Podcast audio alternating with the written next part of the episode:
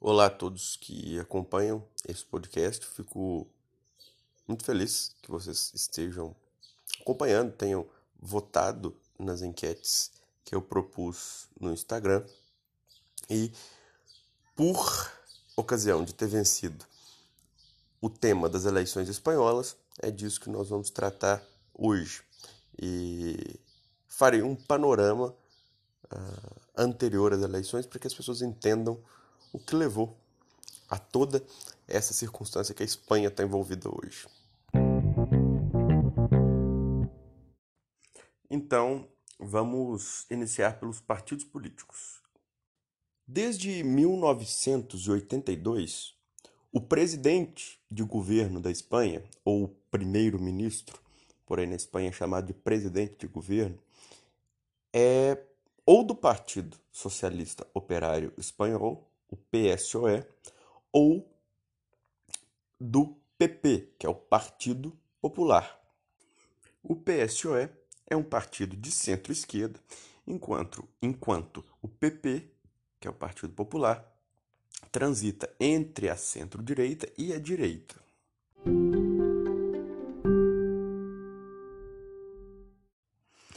Eis que nos últimos tempos surgiu um problema. A eleição de 2011 da Espanha, as eleições gerais, foi a última em que um partido teve maioria absoluta.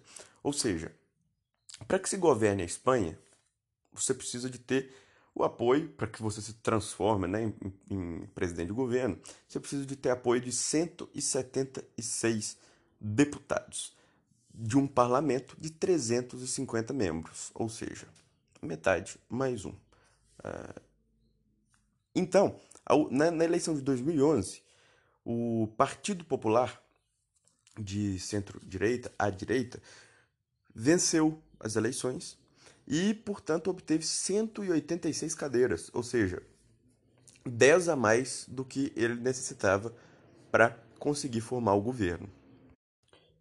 Aí você pergunta, mas aonde está o problema? O problema começa a surgir a partir da próxima eleição, a de 2015. Na eleição de 2015, de 20 de dezembro de 2015, nenhum dos partidos, nem o Partido Popular e nem o PSOE, conseguiram uh, 176 cadeiras. Uh, eles precisaram, portanto, no caso do Partido Popular, que venceu a eleição sem maioria absoluta, uh, convergir com outros partidos.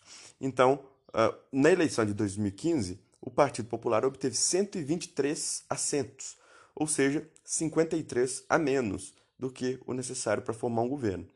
Na eleição de 20 de dezembro de 2015, também o Partido Socialista Operário Espanhol uh, teve 90 cadeiras. Portanto, foi dado ao Partido Popular o direito de formar um governo.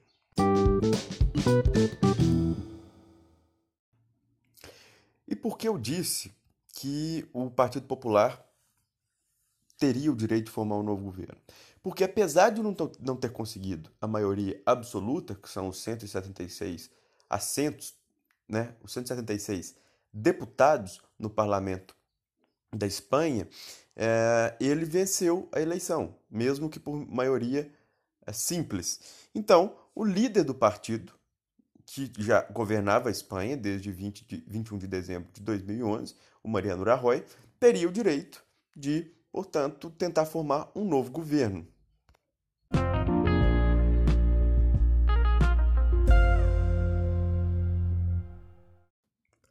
Apesar do direito de Mariano Rajoy tentar formar o seu governo, surgiu em 2015, nas eleições gerais da Espanha de 2015, eh, surgiram dois novos fatores.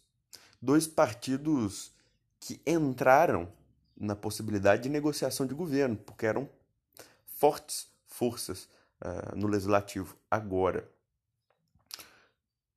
O Podemos é um partido que transitava e que transita entre a esquerda e a extrema esquerda.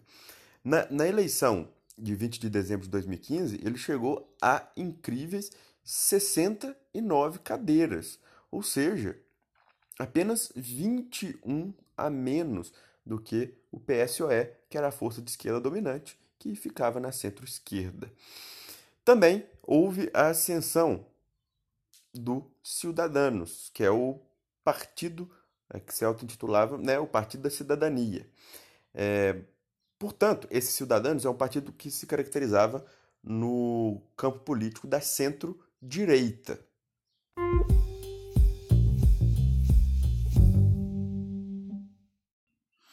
É aí que se inicia o grande impasse.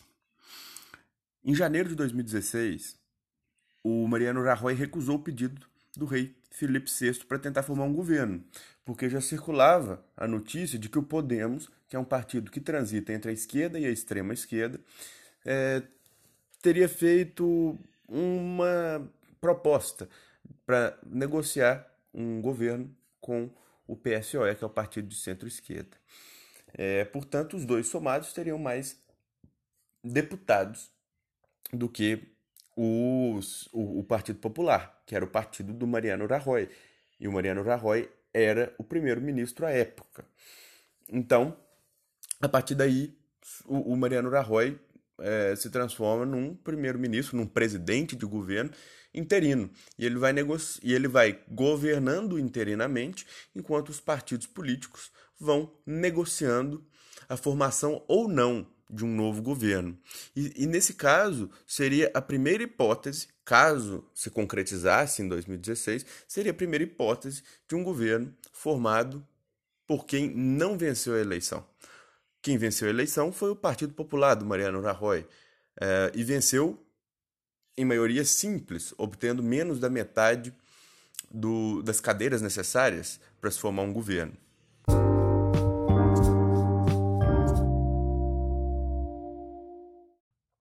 Então, a partir de fevereiro de 2016, o Pedro Sanches, líder do PSOE, o partido de centro-esquerda que eu já citei, conseguiu um aceite do rei para tentar formar um novo governo. E o entendimento geral na época era de que o PSOE fechasse um acordo com o Podemos, que pelo menos teoricamente estavam PSOE e Podemos no mesmo espectro político, apesar de que o Podemos uh, se situe bem mais à esquerda, ou mais à esquerda, do que o PSOE. Então, no dia 24 de fevereiro de 2016, surge uma grande surpresa. O PSOE anuncia que chegou a um acordo com os Cidadanos, que é um partido de centro-direita. É, e isso levou o Podemos e a Esquerda Unida, que é outro partido de esquerda que estavam negociando com o PSOE, a interrupção das negociações do governo.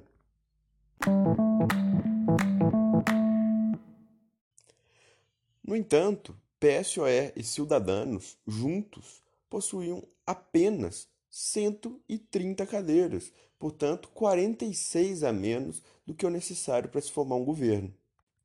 Então, em março de 2016, a proposta de governo do Pedro Sanches, líder do PSOE, foi recusada pelo parlamento espanhol e, então, eh, ele propôs ao Podemos é, fazer parte desta coalizão.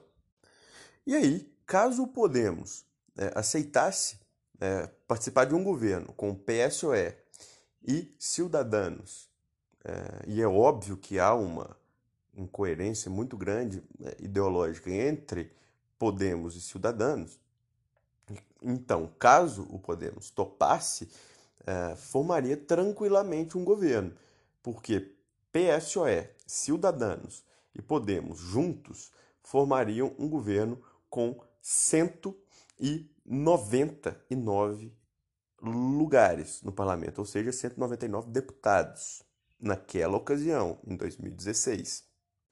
Portanto, é, como já era até previsto por diversos setores da política espanhola, o Podemos e os cidadãos uh, tinham divergências inconciliáveis e logo depois foram frustradas as negociações e deu errado essa coalizão dos três partidos.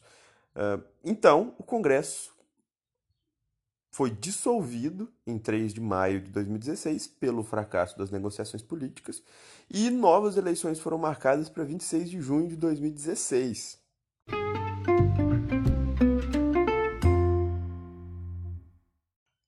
Então, eis que ocorreram as eleições gerais de 26 de junho de 2016, com a intenção de colocar fim a esse impasse político surgido na eleição de seis meses antes, né, do dia 20 de dezembro de 2015.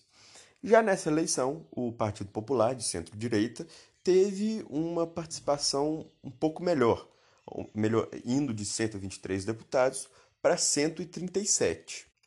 Já o Partido Socialista Operário Espanhol, o PSOE, de centro-esquerda, teve uma queda. De 90 deputados, ele foi para 85 deputados. O Unidos Podemos, né, o Podemos, que foi de 69 deputados para 71 deputados, portanto teve uma leve melhora.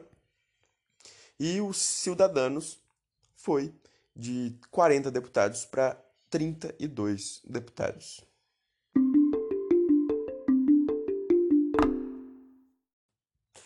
Então, novamente, o Mariano Rajoy, presidente do governo naquele momento, que já vinha governando interinamente, ganhou o direito de novamente tentar formar um governo. E essa indecisão se arrastou novamente porque ninguém, como eu já disse, tinha formado uma maioria absoluta. Então, havia fundamentalmente, novamente, uma necessidade de que se formasse uma coalizão. Então, finalmente, no dia 29 de outubro de 2016, o Mariano Rajoy conseguiu ser eleito uh, presidente do governo da Espanha por 170 votos a favor 111 contra e 68 abstenções, o que pôs fim ao seu mandato interino do governo, que durou 10 meses e que teve, obviamente, por ser interino, limitações é, de governabilidade. E, obviamente, que todos estão se perguntando como ele conseguiu formar um governo com apenas 170, 170 deputados, se o necessário era 176. É que Rajoy conseguiu que alguns partidos e setores da, da, da política espanhola se abstivessem na eleição. Portanto, uh, na eleição, que eu já disse os números, apenas 111 votaram contra o governo dele, a, proposta de formação de governo dele. Uh, sendo que ele só foi eleito por causa dessas 68 abstenções, ou seja, 68 deputados se abstiveram, não votaram no acordo dele, mas também não votaram contra. É, caso eles votassem contra esses, esses 68 deputados, o, a ideia do Rajoy fazer um novo governo cairia por terra novamente. E, portanto, a, a, de acordo com essas abstenções, ele conseguiu formar um novo governo.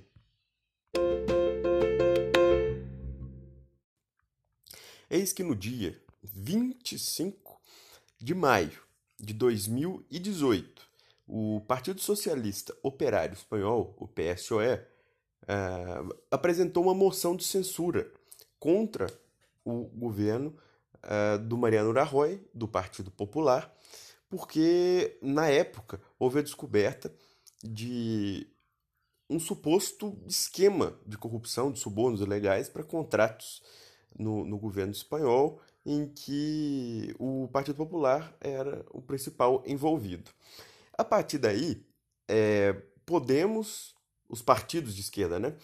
Podemos Esquerda Unida, além dos demais partidos, Esquerda Republicana da Catalunha, Partido Democrata Europeu Catalão, o Compromisso e a coligação Canária apoiaram a moção de censura que derrubou o governo do Mariano Rajoy e essa moção de censura uh, permitiu que, com a derrubada do governo do Mariano Rajoy e com o apoio dos demais partidos, automaticamente o Pedro Sanches é, subisse ao poder e se tornasse o novo presidente de governo, totalizando 180 votos a favor do, da moção de censura, 169 votos contra e uma abstenção.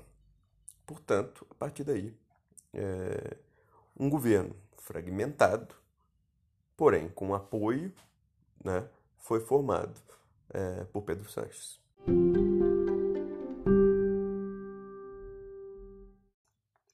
Eu imagino que muitas pessoas devem estar se perguntando do que se trata essa moção de censura.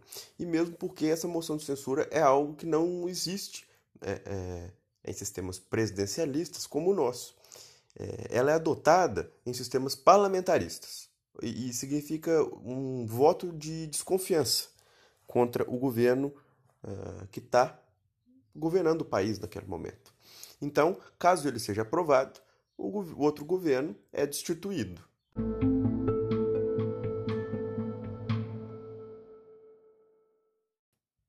Após a moção de censura, ou seja, o voto de desconfiança proposto e vencido pelo PSOE, Partido Socialista Operário Espanhol, de Pedro Sanches e a ida de Pedro Sanches ao poder, a expectativa era de que o líder socialista terminasse o mandato iniciado por Mariano Rajoy, mas não foi o que ocorreu.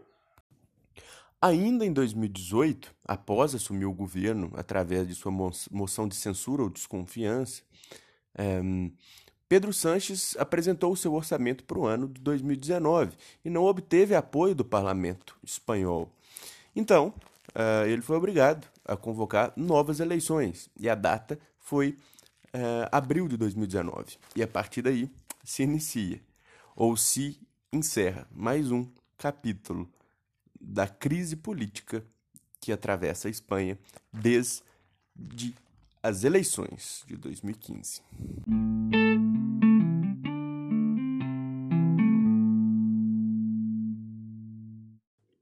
Novamente, com a intenção de pôr fim ao impasse político e que algum dos partidos tenha maioria absoluta para governar o país, as eleições é, espanholas se realizaram no dia 28 de abril de 2019. E, novamente, nenhum dos partidos obteve 176 ou mais cadeiras ou deputados no parlamento.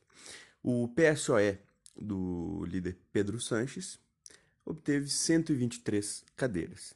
O Partido Popular despencou, perdeu 71 assentos uh, e elegeu apenas 66 deputados. Os Cidadãos, de centro-direita, uh, elegeu 57 deputados. O PS, oh, o Podemos, partido uh, entre a esquerda e a extrema esquerda, elegeu 42 deputados, perdendo 29 cadeiras. O Vox, aí está a, a surpresa da, das eleições, é, o Vox, que é um partido de extrema direita, é, apareceu no parlamento. Esse partido sequer tinha representação no parlamento espanhol. E é um partido de extrema direita. E causou muita surpresa em toda a Espanha. Por fim, entre os partidos que mais elegeram deputados, finaliza com a esquerda republicana da Catalunha, que elegeu 15 deputados.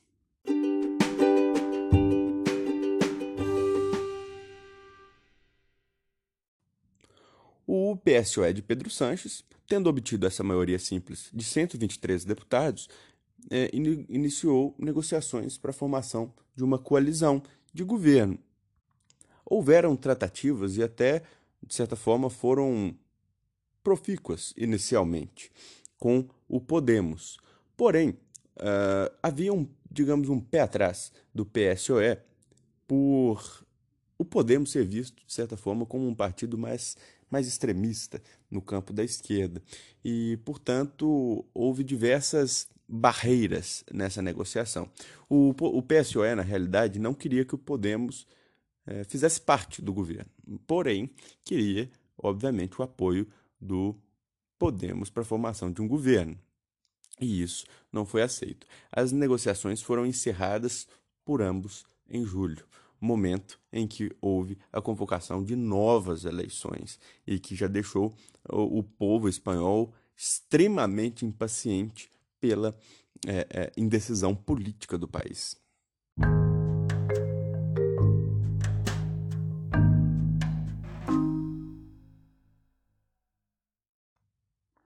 Então, eleições marcadas para 10 de novembro de 2019. O PSOE ah, estava confiante nas eleições porque diversas pesquisas demonstravam a sua possibilidade de ultrapassar a barreira das 140 cadeiras, precisando de menos margem de negociação com demais partidos políticos.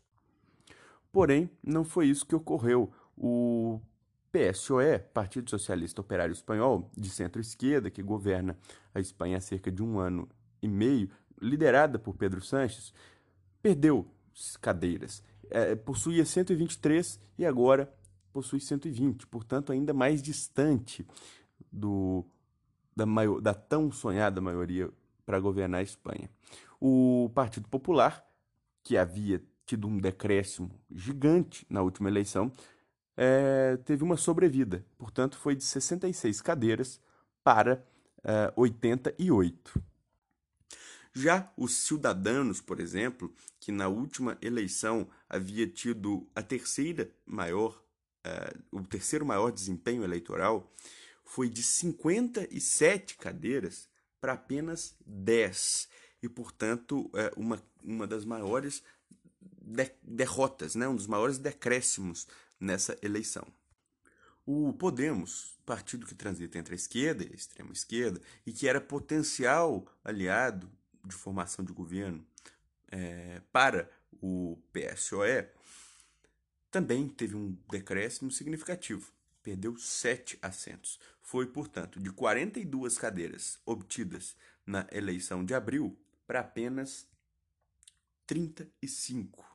Então, PSOE e Podemos, juntos, perderam 10 assentos, tornando as negociações ainda mais complexas. Em todo esse caos político ainda mais dividido, a maior surpresa e talvez a maior preocupação por parte dos analistas políticos é o Vox. O Vox é um partido de extrema direita, que eu já citei, é, que primeiro apareceu nas últimas eleições né, do, do início de 2019 e que se caracteriza como um partido de extrema direita, sendo o Vox um partido anti-islamismo, anti-aborto, contra o casamento entre pessoas do mesmo sexo e, anteriormente liberal, hoje populista como os demais partidos de extrema direita na Europa.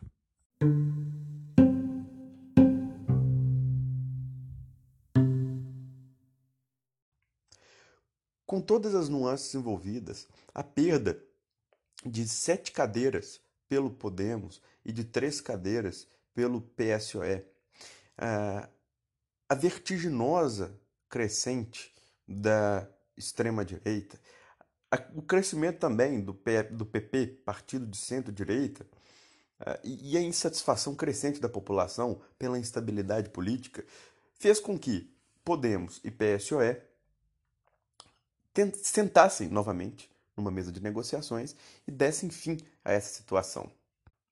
Mesmo com divergências programáticas e até mesmo teóricas, o PSOE e o Podemos fecharam um acordo na terça-feira, dia 12. Portanto, agora, Pablo Iglesias, o líder do Podemos, será o novo vice-presidente de governo, ou vice-primeiro-ministro, nos termos parlamentaristas. Mas ainda não é suficiente. PSOE e Podemos juntos têm 155 deputados, ou cadeiras, como queira. Portanto, faltam 21 deputados para que se forme uma maioria de governo. Uh, e segundo o jornal É o País, o governo vai tentar o sim, né, o apoio do Mais País, uh, que é um partido formado por uma dissidência do Podemos, também no campo da esquerda, do Partido Nacionalista Basco, do Partido Regionalista da Cantábria, do Bloco Nacionalista Galego e do, do Partido Teruel Existe. E, assim, ainda dependeria da abstenção da esquerda republicana da Catalunha e da aliança basca Bildu, é, que sempre optaram por esse voto. Portanto, uh, ainda é uma grande incerteza. Uh, o, o acordo né, entre Podemos e PSOE não põe fim à crise espanhola, mas sim uh, é mais um dos capítulos que pode chegar a esse tão sonhado fim pelo povo espanhol. Como uma nota final desse podcast, é, que espero ter tratado da maior parte das dúvidas de todos vocês, é, devo ressaltar que nesse sábado, o, tanto o Pedro Sanches quanto o Pablo Iglesias é, enviaram cartas para suas militâncias de PSOE e Podemos, respectivamente, defendendo o acordo e também como até uma forma de, de se evitar o crescimento ainda maior da extrema-direita. Então, é isso. Espero que vocês tenham gostado e acompanhem, me deem suas críticas, sugestões. E, como vocês podem perceber, é, eu fui muito além do tema que eu coloquei em votação, que foram as eleições espanholas, e eu preferi tratar de tudo desde o início, como uma forma de sanar todas as dúvidas.